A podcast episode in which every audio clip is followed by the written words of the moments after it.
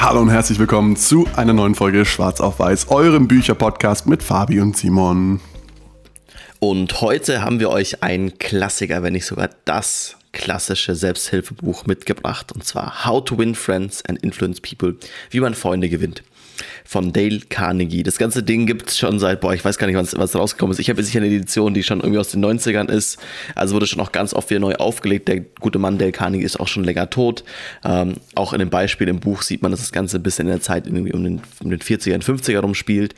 Aber ja, also klasse, klasse Literatur werden wir, euch, werden euch ein bisschen mitnehmen, was man aus dem Buch lernen kann und was wir davon halten. Ob ihr es selber lesen solltet, erfahrt ihr am Ende der Folge. Genau, und das Buch ist aufgeteilt in vier Abschnitte. Und äh, quasi, wir starten jetzt einfach mal in den ersten Teil rein, der da heißt äh, Grundregeln für den Umgang mit Menschen. Und die erste These, die der Autor aufstellt, Vielleicht noch mal ganz kurz am Rande erwähnt, der Autor war eben in den 30er Jahren des letzten Jahrhunderts ein ähm, Lehrer für Rhetorik und eben auch für zwischenmenschlich so ein bisschen Psychologie, so ein bisschen so ein Universal äh, Gelehrter sozusagen für so Selbsthilfegruppen. Aber also damals hätte man das nicht Selbsthilfegruppen genannt, aber quasi das würden wir heute so ein bisschen so bezeichnen. Und die erste These sozusagen ist, äh, dass Kritik immer schlecht ist. Also man soll nicht kritisieren, man soll nicht verurteilen und man soll nicht rumjammern. Weil der Mensch an sich hält sich ja nie für schlecht. Also selbst Verbrecher, die ganz schlimme äh, Verbrechen, die Menschen getötet haben, die, was weiß ich, ausgeraubt haben, selbst die halten sich nicht für schlecht, sondern die werden immer einen Grund nennen können, warum sie dies oder jenes getan haben. Und jeder kann dann genau beschreiben, was dazu geführt hat, dass er das getan hat. Und die Kritik an sich ist deshalb nutzlos, weil sie eben den anderen, den Gesprächspartner, in die Defensive drängt und dann fängt er sich an zu rechtfertigen. Und gleichzeitig verletzt sie auch ein Stück weit den Stolz des Gegenübers und das sind zwei Sachen, die wollen wir eigentlich vermeiden im Umgang mit anderen Menschen. In dem Kapitel fand ich auch ein schönes, ich glaube, es ist ein, auch, also ist eine analog, eine Geschichte mit dazu. Zwar von dem Vater, der vergisst. Und dann ist es irgendwie auch so, irgendwie, dann sieht er quasi, also nimmt er als Beispiel in dem Buch auch, quasi, die Geschichte geht um, dass quasi der Sohn immer irgendwie halt rumläuft und irgendwie halt die neue Hose ähm, am Straßenrand sich quasi dann aufscheut und so, der Vater eigentlich böse ist und alles und sich total aufregt darüber, ähm, dass der Sohn noch nicht darauf achtet und irgendwie halt so, das, also so eben ganz viel kritisiert, ganz viel im Punkt im Kopf hat und irgendwie abends da sitzt und kurz vorm Schlafen gehen kommt der Sohn nochmal rein, kommt rein gerade und umarmt ihn und sagt, ich hab dich lieb, Papa. Und dann irgendwie geht er ins Bett und schläft und dann fällt ihm erst irgendwie so ein bisschen auf, so von, okay, gut, das Kritisieren hat ja gar keinen Sinn, das ist ja nur ein Kind und es ist irgendwie auch so ein, es hilft dir nichts weiter und irgendwie morgen werde ich ein besserer Vater sein. Das fand ich irgendwie eine schöne Geschichte, so, weil irgendwie, weiß nicht, so hat auch in dem Kapitel so ein bisschen diesen Punkt dargestellt, das sagt, okay, gut, dieses ganze Kritisieren und so, das bringt einen nicht weiter, aber das Einzige, was man auf, oder das Wichtigste, was man aufbauen möchte, was auch in dem Buch quasi als das Wichtigste angesehen wird, ist halt zwischenmenschliche Beziehungen und man wird andere Menschen nicht verändern können. Und das ist ein bisschen auch der Tenor, der sich durchs Buch durchzieht, ist, versucht die anderen Menschen nicht zu verändern, versucht sie zu verstehen. Und da spielt eben auch dieses erste Kapitel mit nicht kritisieren rein, weil wenn man sich dann in den, normalerweise, wenn man sich in den, in die Schuhe des anderen versetzt oder quasi da rein versetzt in die Situation, dann weiß man, wieso der oder diejenige sich so verhält. Und ein Stück weit einfach, wie Simon schon gesagt hat, immer versuchen, mit Empathie den Leuten zu begegnen und zu verstehen, warum sie so handeln und nicht anders. Weil wir müssen auch unterstellen, dass die meisten Menschen nicht blöd sind. Das heißt, wenn sie es besser wüssten, würden sie es ja anders machen. Also immer versuchen, auch den Grund dahinter zu sehen. Ähm, die zweite Regel aus diesem äh, Teil sozusagen ist, geb aufrichtige und ehrliche Anerkennung weil jeder Mensch hat ein Stück weit ein Geltungsbedürfnis und ähm, äh, keiner möchte als selbstverständlich angesehen werden. Und Lob und Anerkennung, ehr ehrliche, aufrichtige Anerkennung sozusagen, ist das Balsam für, für die Seele, für das Ego und damit fühlt man sich sozusagen bedeutsam oder der Gegenüber bedeutsam. Also wenn man das vergleicht sozusagen mit der Analogie aus dem, hey, ich, ich lebe seit 60 Jahren mit meiner Ehefrau zusammen und jeden Tag ähm, habe ich schon drüber nachgedacht, äh, ihr zu sagen, dass ich dankbar bin für das, was sie tut, aber ich habe es dann doch nicht gemacht, so nach dem Motto. Jeder Mensch sehnt sich halt ein Stück weit nach dieser Anerkennung und wenn wir die ver äh, wehren, ist es ein Stück weit so, als würden wir Nahrung verwehren oder, oder Wasser. Also es ist auf unseren Grundbedürfnissen relativ weit unten, also oder relativ wichtig. Er startet auch in das Kapitel mit, irgendwie, dass er dann den guten alten Freud irgendwie zitiert, dass Freud sagt, okay, alles, was im Leben passiert, ist motiviert durch den Drang nach Sex und dem Wunsch, gut zu sein oder quasi in irgendwas exzellent zu sein. Und er meint, okay, eigentlich findet er sogar noch besser, was dann ein Herr Dr. John Dewey sagt, oder die wieder irgendwie auch ein Philosoph war, dass eben das das Wichtigste ist, also beides daraus, also auch der Drang nach Sex und nach Sexualität und der Drang irgendwie nach, irgendwie das, irgendwas exzellent zu sein, kommt aus diesem Wunsch, wichtig zu sein. Und das ist irgendwie, ich glaube auch, wenn, wenn jetzt jeder von uns so in sich selber reinhört, auch wenn ihr jetzt gerade den Podcast hört und sagt, hey, eigentlich stimmt so, es gibt irgendwie Dinge im Leben, die mache ich eigentlich, oder die meisten Dinge macht man nur, weil man sich wichtig fühlen möchte. Jetzt nicht in einem überzogenen, äh, sich größer machen, aber in diesem, okay, keine Ahnung, vielleicht mache ich die, das bestimmte Hobby, weil da bin ich irgendwie gut drin, dann, damit bin ich wichtig oder ich irgendwie äh, mache irgendeinen Freiwilligendienst und so. Und am Ende ist es immer eigentlich, geht es um das interne Gefühl, um das Gefühl, was das in einem auslöst, wichtig zu sein deswegen machen wir den Podcast hier, muss man glaube ich auch so sagen. Also, dass das okay, dass Leute uns zuhören, dass wir wichtig sind, dass wir irgendwie Bücher sprechen wollten, dass irgendwie, dass das Leuten irgendwie, vielen Leuten irgendwie gefällt. Das ist natürlich schon auch eine Sache, die, glaube ich, da aus diesem Urinstinkt, aus diesem, aus diesem Wunsch irgendwie herrührt. Deswegen, wenn man das bei anderen Menschen irgendwie auslösen kann, ist natürlich, baut eine sehr enge Beziehung auf. Und um auf die, das Thema dieses Teils zurückzukommen, eben Menschen richtig zu behandeln, heißt in dem Fall auch dann dieses Geltungsbedürfnis einzugehen und den Leuten aufrichtige Anerkennung zu zollen für Dinge, die sie geleistet haben. Und das ist eben nicht zu verwechseln mit der sogenannten Schmeichelei, die der Autor auch nennt im Buch. Ähm, der Unterschied ist nämlich der, dass diese echte Anerkennung, die kommt von Herzen sozusagen, die ist authentisch und die Schmeichelei, die ist fake, die ist vorgeschoben das ist wirklich dieses ähm, schmierige Geschleime sozusagen, was man sicherlich schon mal mitbekommen hat, ähm, wo auch immer.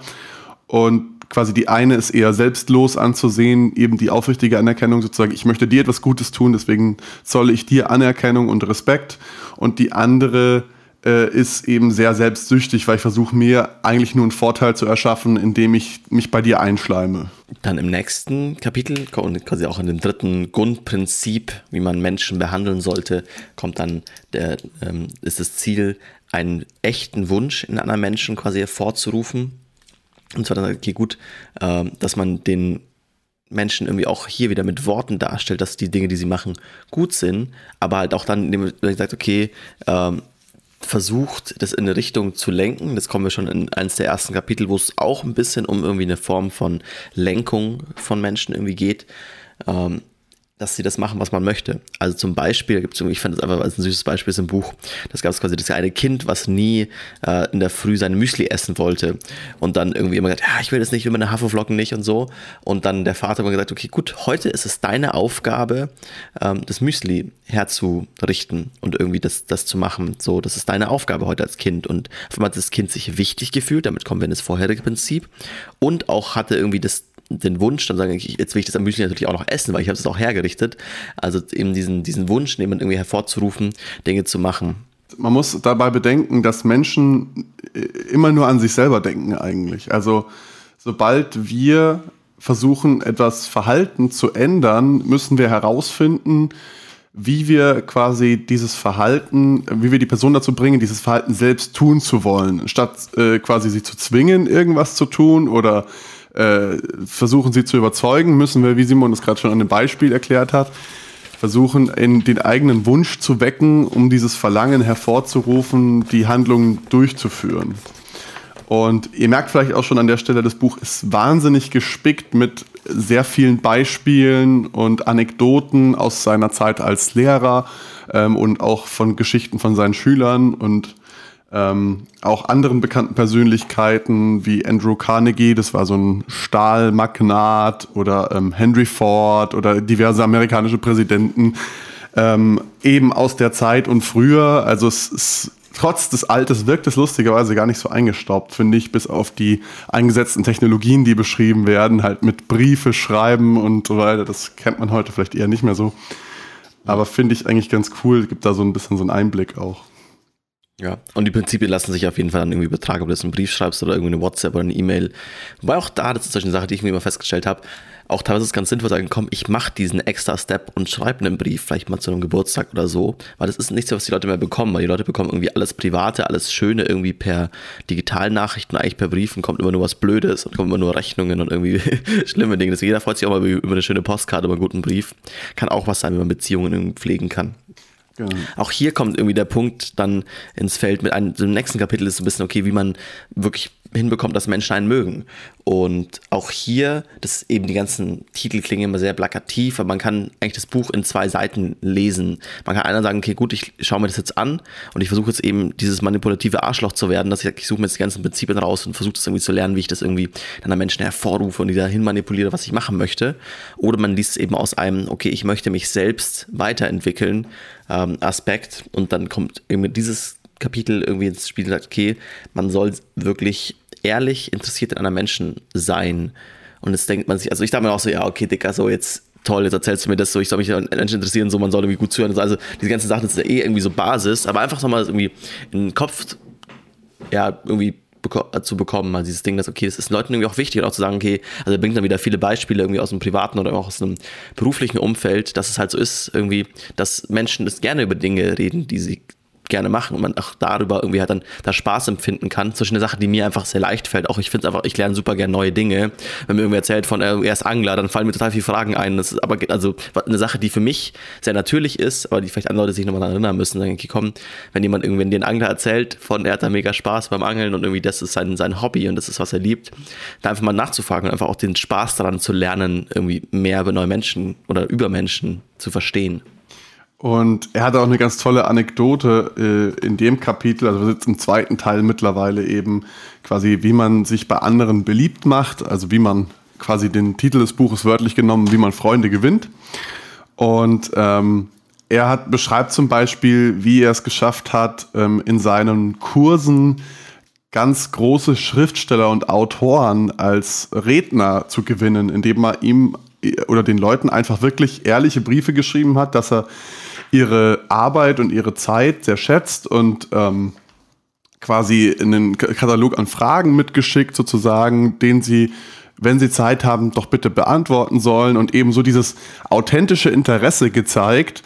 Ähm, und nicht nur dieses oberflächliche sozusagen. Und dann sind viele von diesen Schriftstellern seine Einladung gefolgt und haben dann auch vor seinen Schülern gesprochen und ähm, nicht nur die Fragen zum Beispiel schriftlich beantwortet, sondern wirklich eben persönlich erschienen, die Zeit dafür investiert, weil diese, diese Form der ähm, quasi des Interesses auch wieder eine gewisse Form der Anerkennung darstellt oder eben ähm, der Wertschätzung der Person und dieses Geltungsbedürfnis, was wir schon angesprochen haben, befriedigt. Und eben hier der wichtige Punkt, irgendwie wirklich in echt interessiert sein. Also versucht es nicht vorzuspielen, wenn es euch nicht liegt, so versucht es, das zu lernen. Da sagt, okay, wie kann ich, bekomme ich das hin, dass mich das mehr interessiert? Das ist vielleicht auch dann eben ein guter Persönlichkeitsentwicklungsstep, sagen, okay, vielleicht ist man nicht selber der wichtigste Mensch auf der Welt den ganzen Tag und immer. Vielleicht gibt es in anderen Momenten auch Sachen, wo man anders von oder viel von anderen Menschen lernen kann, um da einfach den Leuten mehr das Reden zu überlassen und dann eben auch gut als Gesprächspartner anzukommen, ist auch so ein, so ein Punkt, das was er beschreibt, ist ja oftmals irgendwie, obwohl er eigentlich in zwei Stunden Gespräch nicht wirklich was sagt, danach irgendwie als der tolle ähm, Kommunikationsmensch gefeiert wurde, weil einfach Leute kein, muss man einfach sagen, niemand interessiert, was ihr sagt, so. Und die Leute interessieren sich eigentlich am meisten für die Dinge, die sie selber sagen. Und wenn man aber Leuten die Möglichkeit gibt, das mal auszusprechen, dann kann das sehr, sehr viel helfen und auch einfach sehr viel Sympathie ähm, hervorrufen, dass ihr ein guter Zuhörer seid. Ja, lustigerweise, er beschreibt auch eine Situation im Buch, dass er quasi ähm, einfach die ganze Zeit nur äh, in einem Gespräch zugehört hat und dann im Nachhinein von der anderen Person als das, das Gespräch als wahnsinnig intensiv und lebhaft und als sehr guter Gesprächspartner wahrgenommen wurde, obwohl er eigentlich nicht viel gesagt hat, sondern eigentlich nur zugehört hat die ganze Zeit. Also ähm, ihr seht, die Methoden quasi, das ist so ein bisschen Reverse Psychology auch oder so ein bisschen kontraintuitiv. Ähm, wenn ihr quasi zuhört, werdet ihr als guter äh, Redner auch wahrgenommen. Also es ist so, ja, keine Ahnung, es, es kommt jetzt nicht auf den ersten Blick drauf, wenn man das Buch nicht gelesen hat vielleicht. Ähm, machen wir ein Stück weiter. Also das Kapitel fand, war jetzt relativ kurz, das nächste. Ähm, da ging es einfach nur darum, dass der erste Eindruck sehr entscheidend ist und man im Prinzip immer ein Lächeln auf den Lippen tragen sollte, um eben sympathischer zu wirken gegenüber anderen äh, Personen, weil in unserer Welt wird eh immer weniger gelächelt und das Lächeln, das kostet nichts und es bringt sehr viel zurück, sehr viel Wärme im Zweifelsfall. Und es muss nicht nur im persönlichen Gespräch sein. Das werdet ihr zum Beispiel merken, dass Fabian und ich, wir haben einfach hier einen Spaß auch bei dem Podcast, das hört ihr im Audio. Also wenn jetzt irgendwie, keine Ahnung, jetzt wenn ich versuche, ich, ich, ich tue mir ganz schwer, aber wenn ich jetzt mal versuche, irgendwie einfach äh, hier mal ganz emotionslos irgendwie halt mein Gesicht auch zu lassen, über Dinge zu sprechen, dann merkt ihr schon, es ist einfach ein kalterer Ton. Und wenn ich sage, okay, ich habe eh irgendwie so ein Grinsen am Kopf, ihr hört sofort, meine Stimme wird ein bisschen heiterer und so, das bekommt man sogar mit, wenn man nicht im gleichen Raum ist und das transportiert eine Sympathie, das transportiert einfach auch ähm, Spaß mit dem Gegenüber. Das ist eine Sache, die ihr auf jeden Fall irgendwie im Kopf behalten sollt. Dass, also eben, wenn ihr, wenn ihr nichts zum Lachen habt im Leben, okay, es ist schon mal schlecht, aber vielleicht findet ihr die einzelnen Sachen, die ihr irgendwie noch gut finden könnt. Und einfach auch sagen, ja, komm, vielleicht ist es dann mal gut. Oder ich, sag, ich bin nicht immer der, der grumpy, grumpy young man, old man, so, sondern hab auch manchmal irgendwie Lachen, Lachen auf dem Gesicht, ist gleich viel, viel sympathischer. Und wenn ihr wollt, dass Simon nicht mehr grumpy ist, dann solltet ihr die nächste Regel vielleicht beherzigen. Ich dachte, dann sollten die Podcast abonnieren. Das solltet ihr auf jeden Fall auch machen. Überall, wo es Podcasts gibt, Spotify, iTunes, könnt ihr uns abonnieren und Sterne hinterlassen. Ähm, ähm, genau, nur mal kurz, kurz dazwischen. Kurzer Exkurs. ähm, nee, dann solltet ihr euch an seinen Namen erinnern, weil es gibt für den Menschen kein wichtigeres Wort als den eigenen Namen und auch kein schöneres Wort äh, im Klang der Stimme eines anderen als der eigene Name. Und wer den Namen des anderen äh, merkt oder behält und immer wieder ausspricht, auch während des Gesprächs, macht dem ähm, Gegenüber sozusagen immer wieder ein diskretes, aber sehr, sehr wirkungsvolles Kompliment in der Form, dass er quasi den Namen auch versucht, sich wirklich einzuprägen. Und ähm, so kann man sich auf jeden Fall sehr beliebt machen, wenn man das erste Mal eine neue Person trifft und dann im Nachhinein bei dem nächsten Gespräch, weiß ich nicht, zwei Jahre später immer noch den Namen und die Person äh, an sich erinnert, sozusagen sich an die Person erinnert, ähm, dann lässt, hinterlässt es einen sehr, sehr positiven Eindruck und bestärkt auch die Menschen ein Stück weit in ihrer Selbstachtung. Und wieder sind wir bei dem Thema ähm, hier, ich bin wichtig sozusagen. Die andere Person hält mich für so wichtig, dass sie sich meinen Namen einprägt, mein Gesicht einprägt und sich zwei Jahre später noch daran erinnert. Wieder dieses Geltungsbedürfnis, Bedeutsamkeit. Mhm. Ja, auch da kann man vielleicht dazu sagen, okay, es ist vielleicht gar nicht mal so wichtig. Also, ja, natürlich, wenn ihr, ihr merkt, ihr seid mit Namen merken, gibt es Leute, die sind besser, sind schlechter. Und es natürlich einfach auch gibt's Techniken, gibt es einfach Dinge, sich das zu merken, man irgendwie Eselsbrücken aufbauen, eben den Namen direkt wiederholen, wenn man ihn hört und so. Ähm, ist auch Übung, wenn man sich, also zum Beispiel, ich bin in letzter Zeit viele neuen Situationen, wo ich neue Namen kennenlernen. Und mittlerweile tue ich mir leichter, die zu merken, weil ich eben langsam anfange, so Techniken zu machen. Ich irgendwie dann Sachen nachfrage. Ich für mich merke zum Beispiel, ich arbeite visuell. Also ich muss immer ganz, ich frage die Leute meistens, wenn es ein schwieriger Name ist, hey, wie schreibt man den? Und ich stelle mir den dann quasi vor meinem Auge vor. Ähm, also da versuchen sie für sich Dinge herauszufinden. Aber eine Sache, die ich auch mache, ich schreibe mir Namen auf. Also und da ist zum Beispiel auch, also das heißt, man, man merkt sich irgendwie Namen, dann vielleicht leitet man sich irgendwie, oder man schreibt sich auf, das ist ja auch ein Zeichen von Wertschätzung, dass euch die Person so wichtig war, dass ihr den Namen irgendwie aufschreibt. Also ihr müsst es nicht euch alles einfach nur merken. und hier jetzt auch, ey, heute haben wir richtig hier die Werbe, Werbeepisode hoch 10. Aber, ähm, und zwar, Fabi bastelt gerade an einer, quasi eine App, eine App quasi, um sich besser Namen merken zu können. Und wenn ihr sagt, ihr habt da irgendwie Interesse, dann merkt, okay, boah, geil, das wäre für mich was, ich eben, ich will da besserer, ich würde besser da werden, mir Namen zu merken, ja, dann schickt uns doch gerne mal eine E-Mail an äh, kontakt.swpodcast.de. Dann schicken wir euch gerne die ersten Versionen rum, natürlich für euch komplett kostenfrei. Könnt ihr mal schauen, ob die App was für euch ist sonst aus dem Werbeblock wieder rauszukommen. Ähm, was ich eine schöne Geschichte oder eine schöne Anekdote in dem Kapitel fand, ist, dass er quasi auch dann mit irgendwelchen Managern spricht die auch mal sagen, ja, boah, ja, Carnegie, ich kann mir Namen so schlecht merken und sowas ja irgendwie auch nicht so wichtig. Oder meinte auch so, hey, du weißt den wichtigsten Part von deinem Business nicht, so dein, dein, also von deiner Aufgabe. Du bist Manager, du, dein, dein Ziel ist es, Menschen zu führen. Wenn du die Namen nicht weißt, kennst deine Menschen nicht so. Und das ist ein der wichtigste Part. Also gerade auch wenn ihr in so einem Bereich seid, ist es sehr wichtig, dass ihr versucht, euch Namen zu merken, da besser zu werden, euch ein System zu schaffen, um Namen da irgendwie halt im Kopf zu behalten, weil es so ein integraler Bestandteil eurer Aufgabe ist. Wie schon angesprochen, also es ist auch sehr wichtig, einfach viel zuzuhören und von den äh, Dingen zu sprechen, die den anderen interessieren. Also wir sind hier immer noch im, im Teil sozusagen, wie man sich bei anderen beliebt macht. Das heißt, wenn ihr eine neue Person kennenlernt, versucht die Person, die ihr kennenlernt, zu ermuntern, zu sprechen, denen mehr Redeanteil zu geben, zuzuhören, Ähm, und auch dann, wenn ihr merkt, okay, der interessiert sich, weiß ich nicht, wie Simon schon angesprochen hat, für Angeln, versucht darauf einzugehen, auf dieses Angeln, auf dieses Hobby. Egal, was ihr davon wisst, ihr könnt es ins Gespräch einbringen. Zum Beispiel mit einem einfachen Satz, hey, ich habe keine Ahnung von Angeln so, ich kenne das nur aus Filmen, dass sie dann mit einem Boot auf den See rausfahren. Wie, wie schaut das aus? Wie sieht deine Planung aus? Und zack, habt ihr wieder eine halbe Stunde Gesprächsstoff so. Und die andere Person wird euch liebend gerne etwas über das Thema erzählen, weil es halt etwas ist, was sie selbst begeistert. Und das wiederum ähm, führt dazu, dass die Person euch in positiver Erinnerung behält oder eben äh, quasi als, als guten Gesprächspartner in Erinnerung behält. Und wir sind ja äh, immer noch dabei, Freunde zu gewinnen. Also es ist äh, quasi das Ziel erreicht. Auch da auch, ihr müsst es nicht irgendwie, äh, also so künstlich hervorrufen. Eben versucht er wirklich, okay, weil euch das wirklich interessiert. Es muss ja eben, vielleicht ist es das Angeln nicht, aber vielleicht ist es dann das Boot, mit dem die Person zum Angeln rausfährt oder so. Der boah, boah eigentlich Angeln ist gar nichts für mich und es interessiert mich nicht, nichts darüber zu erfahren. Aber einfach sagen, okay, gut, dann auch da für euch den, den Zwischenpunkt zu finden, von wo kann ich irgendwie hier aus der anderen Person irgendwie Informationen rausziehen oder irgendwas lernen, was mich auch interessiert. Und da auch ein wichtiger Satz aus dem Buch: Jeder ist in irgendetwas besser als man selbst.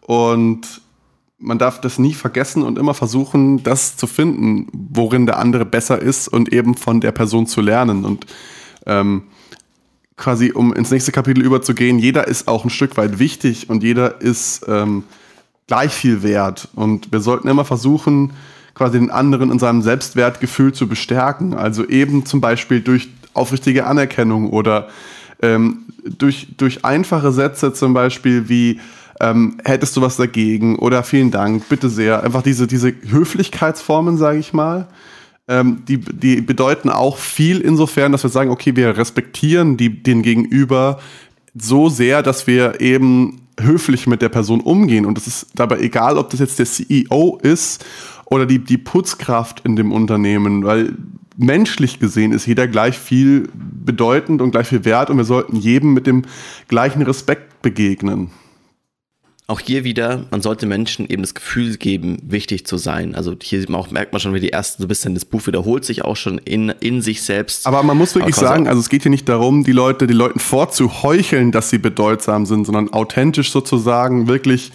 mit der Einstellung ranzugehen, dass die Leute wirklich bedeutend sind. Also ähm, eben nicht das zu faken, sondern das wirklich zu fühlen. Ja. Und wenn ihr mal Meinungsverschiedenheiten mit Menschen habt, jetzt kommen wir, jetzt, kommen wir zum nächsten großen Teil, aber es ist quasi, ähm, wie man Menschen für sich gewinnt. Und zwar, wer meint, die einzige, einzige Möglichkeit, ein Argument, also quasi einen, einen Streit zu gewinnen, ist keinen Streit zu haben, weil am Ende eines Streits gehen immer beide Parteien oder am Ende einer Diskussion gehen dann beide Parteien aus der Diskussion raus und sind noch überzeugter von ihrem ursprünglichen Standpunkt. Also man kann Menschen nicht groß überzeugen. Auch in dem Fall wieder oftmals, weil es um Wichtigkeit geht, weil es auch um Gesichtsverlust geht. Also das ist so ein Punkt, was auch in einem Buch viel vorkommt.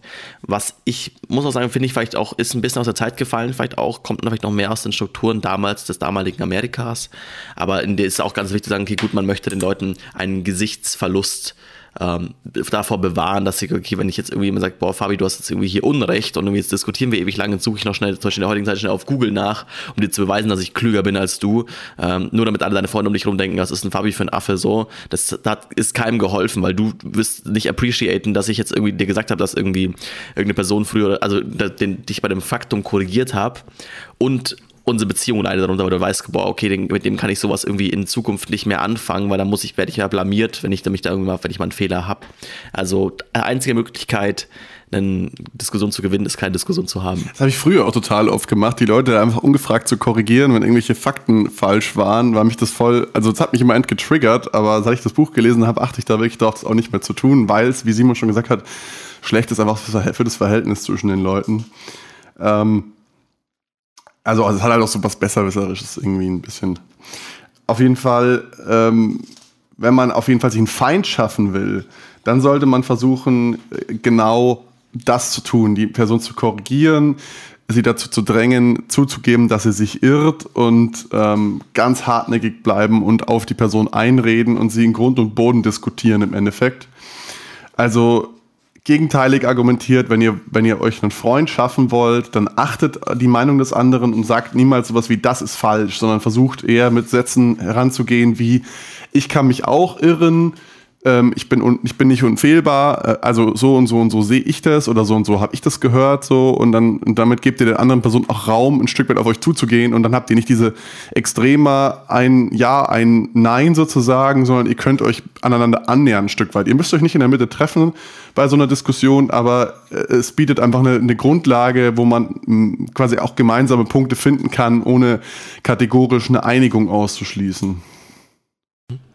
Und wenn ihr mal selber merkt, dass ihr also nächstes, nächstes Prinzip, wir springen jetzt zwischen den Prinzipien jetzt zwischen hin und her, aber wenn ihr mal merkt, dass ihr selbst einen Fehler gemacht habt, das offen und ehrlich zuzugeben. Muss ich auch sagen, gehe ich nicht ganz d'accord mit dem Buch, vor allem das Beispiel, was er da aufmacht. Aber zum Beispiel im Buch ist es so, dass er irgendwie mit seinem Hund rausgegangen ist und irgendwie halt bei einer, du darfst den Hund hier nicht ableinen, Wiese, irgendwie einen Hund abgeleint hat. Dann kam ein Polizist und hat ihm das gesagt.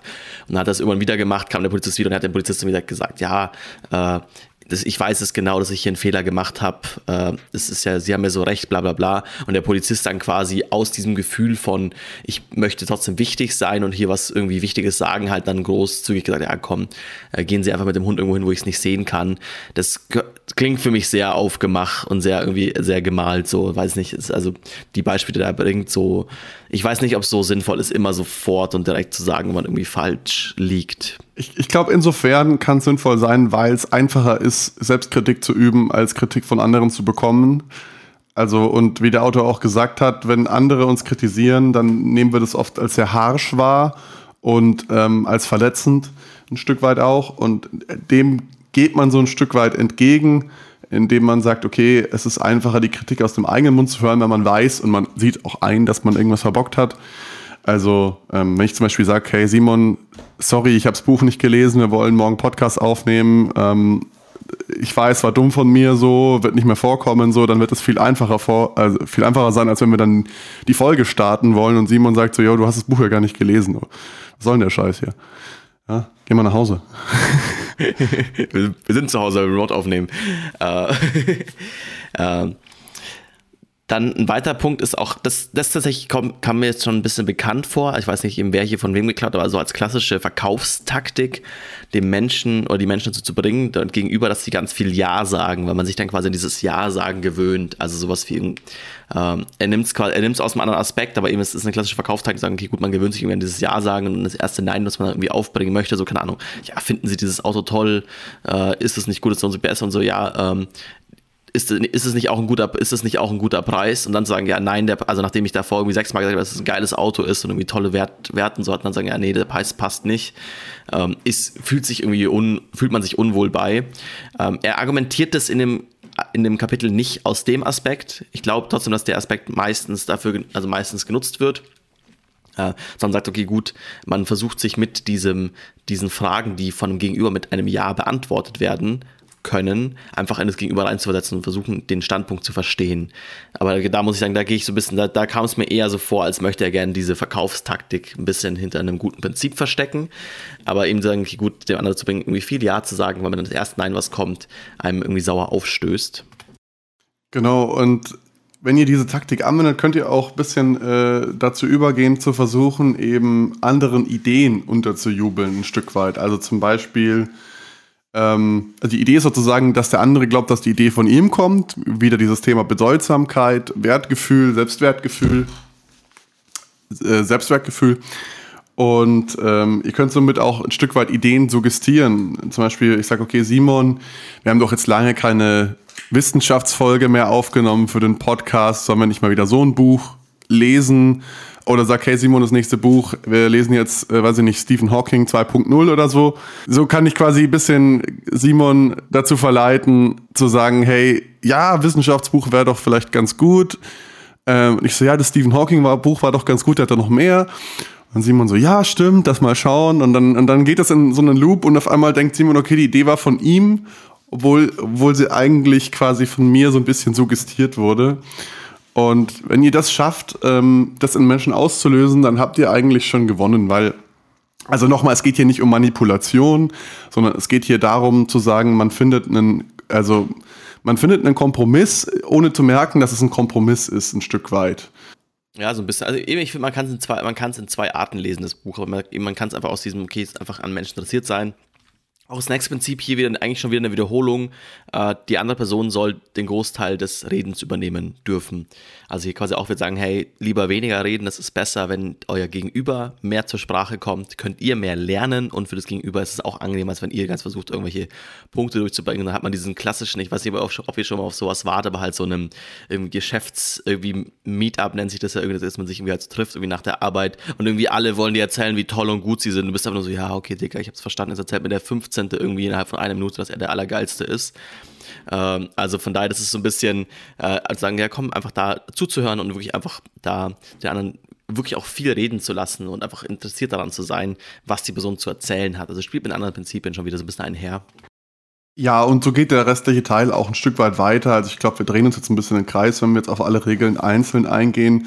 Deswegen ähm, es ist immer dieses Thema sozusagen, den anderen das Gefühl von Größe und Bedeutsamkeit zu geben. Ähm, was noch ganz gesund sein kann aus dem Teil, ähm, sozusagen, wie man andere zum Wettbewerb herausfordert, um, um sozusagen ähm, sie anzuspornen, bessere Leistungen zu zeigen. Also er erzählt da von einem Beispiel von Fabrikarbeitern, ähm, dass sie einfach sozusagen nach der Nachtschicht eine, eine 6 an die, an die Wand geschrieben haben, weil sie halt sechs Stück produziert haben und die Tagsschicht hat dann versucht, mehr zu produzieren. Und so hat sich halt so ein Wettbewerb gebildet und dadurch waren beide Teams motivierter, besser zu sein als das andere Team. Und diese Art von Wettbewerb hat dann für mehr Produktivität in der Fabrik gesorgt. Ob das jetzt so passiert ist, es klingt jetzt sehr, sehr ähm, herbeigeschrieben, herbeigedacht, aber ich könnte mir vorstellen, dass es funktioniert in einem in einem gewissen Rahmen. Aber wie gesagt, eben, was ihr auch, also was ihr schon merkt, aber so können wir schon sowas ein zum Fazit von dem Buch kommen. Also, es sind vier große Teile und man kann da eigentlich sich diese ganzen vier großen Teile einzeln für den jeweiligen Aspekt quasi anschauen. Also, zum Beispiel so eben, da gibt es den einen Teil quasi, wie man ein, eine gute Führungskraft, ein guter Leader wird. Man kann eigentlich nur das lesen, sagen, den Rest lasse ich weg, weil eben die Teile in sich meiner Meinung nach sich schon sehr wiederholen. Also es, kann man jetzt auch sagen, okay, gut, die Wiederholung ist dafür da, dass man es irgendwie versteht und irgendwie auch am Anfang des Buches beschreibt er, dass man jedes Kapitel mindestens zweimal lesen sollte, um es zu verstehen, das Buch jeden, jedes, irgendwie jedes halbe Jahr wieder. Also das, das finde ich sogar noch nicht mal einen schlechten Ansatz, wenn man, man hat irgendwie ein gutes Buch und merkt, hey, das hat mich irgendwie beeindruckt, dann komm, das liest man vielleicht irgendwann nochmal oder vielleicht seine Notizen davon nochmal reinzuspringen. Aber es ist schon wirklich, also meiner Meinung nach, sehr, sehr viel Wiederholung in dem Buch. So, man kann eigentlich, man hätte nach dem ersten Teil schon sagen können, okay, das sind eigentlich alle wichtigen Aspekte. Ähm, einfach weil die Prinzipien an sich sich wiederholen, als auch, ich muss sagen, ich fand es im Schreibstil schwierig, weil es sich halt im Kapitel mit den ganzen Beispielen erzählt hat die gleiche Sache irgendwie in 20 Beispielen und du denkst, okay, ich habe es verstanden, wann kommt jetzt endlich das nächste Kapitel? Also das fand ich ein bisschen, für mich hat sich ein bisschen gezogen. Das fand ich eigentlich ganz geil, weil die Beispiele schon immer sehr gut gewählt waren und ich fand, ich fand das meiste auch sehr charmant und jeder dieser Teile ähm, geht zu einem gewissen anderen Aspekt sozusagen, also geht auf einen anderen Aspekt ein. Wie gesagt, der erste sind eben so die Grundregeln, das sind so die Grundideen, die wir schon genannt haben. Äh, der zweite Teil ist dann so ein Stück weit, wie man sich beliebt macht äh, mit den gleichen Grundregeln. Der dritte Teil ist eben, wie man Diskussionen führt, Menschen überzeugt auf Basis dieser Grundregeln. Und der vierte Teil ist eben dann, äh, wo wir jetzt noch nicht drauf eingegangen sind, wie man Menschen ändert, ohne sie zu beleidigen oder zu verstimmen. Aber auch wieder auf Basis dieser Grundregeln eben viel Lob und Anerkennung, wenig Kritik, ähm, gibt dem anderen die Möglichkeit, sein Gesicht zu wahren, kritisieren nicht direkt, mach ihn indirekt auf Fehler aufmerksam in seinen Schlussfolgerungen. Äh, setz dich selbst herab ein Stück weit im Gespräch, um dem anderen das Gefühl von Bedeutsamkeit zu geben. Ähm, dann sind wir ein bisschen mit Führungsstil. Äh, mach Vorschläge, anstatt Befehle zu geben. Und, und, und. Also es ist, es ist, wir haben jetzt einiges schon genannt, wie gesagt, und wir drehen uns jetzt im Kreis. Deswegen würde ich auch vorschlagen, lass uns zu unseren Kategorien übergehen. Ähm, ich fand das Buch sehr geil. Ich lese es immer wieder gerne. Es ist das dritte Mal, dass ich es gelesen habe für einen Podcast. Und äh, deswegen gibt es von mir einen klaren Daumen hoch.